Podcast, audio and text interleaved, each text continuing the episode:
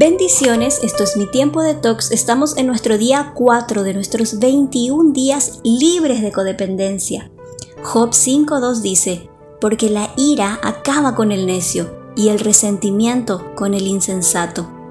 Cuando existe una relación de codependencia, en la mayoría de los casos, se desatan emociones muy intensas como mucha ira, enojo, culpa, preocupación extrema, vergüenza, gestos controladores, depresión, desesperación, odio hacia uno mismo. Pero resulta que todas estas emociones derivan principalmente del temor y la ansiedad. Esto los lleva a actuar de dos maneras. La primera es la reacción impulsiva, al decir y hacer cosas sin pensar. Y la segunda reacción es el silencio emocional, se trata de callar para no sufrir las consecuencias que pueda dolerte, como el abandono, por ejemplo. El problema es que las emociones no se pueden suprimir selectivamente. O sientes todo lo que hay que sentir o dejas de sentir por completo. Así que intentando suprimir las emociones intensas, se terminan suprimiendo todas las demás. Al no canalizar y expresarlas correctamente, permites que otras personas determinen tu estado de ánimo. Entonces entregas tu derecho y libertad de alcanzar la paz al capricho de tu entorno. Como ese papel a merced de la tormenta dejándose arrastrar por cualquier viento.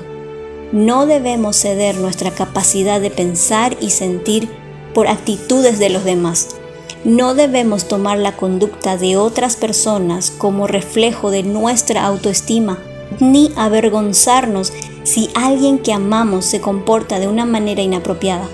Cada persona es responsable de su propia conducta. Tampoco tenemos que tomarnos las cosas tan a pecho o de manera muy personal las pequeñeces.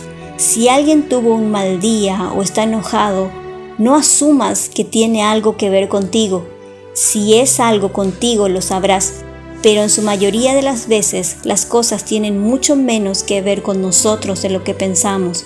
¿Cómo podemos manejar situaciones como esta? Analiza lo sucedido.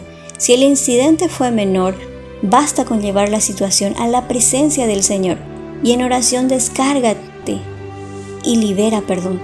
Si el problema es serio o te perturba seriamente, puedes hablar con una persona madura en la fe o un buen amigo que te guíe y te ayude a aclarar tus pensamientos y emociones. Vayamos a los ejercicios. Respira por un momento.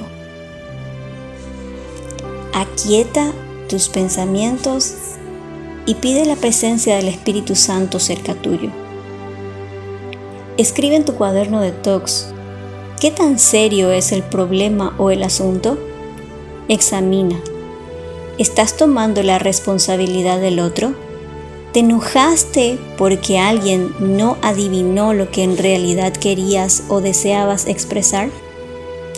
Reflexiona. ¿Estás tomando la conducta de otro a un modo demasiado personal? ¿Alguien oprimió tus botones de culpa, inseguridad o rechazo? Reemplaza Toma tus decisiones basándote en la realidad y tómalas en un estado de ánimo apacible, reconociendo tu responsabilidad sobre ellas. Y recuerda Colosenses 3:15, que la paz que viene de Cristo gobierne en sus corazones.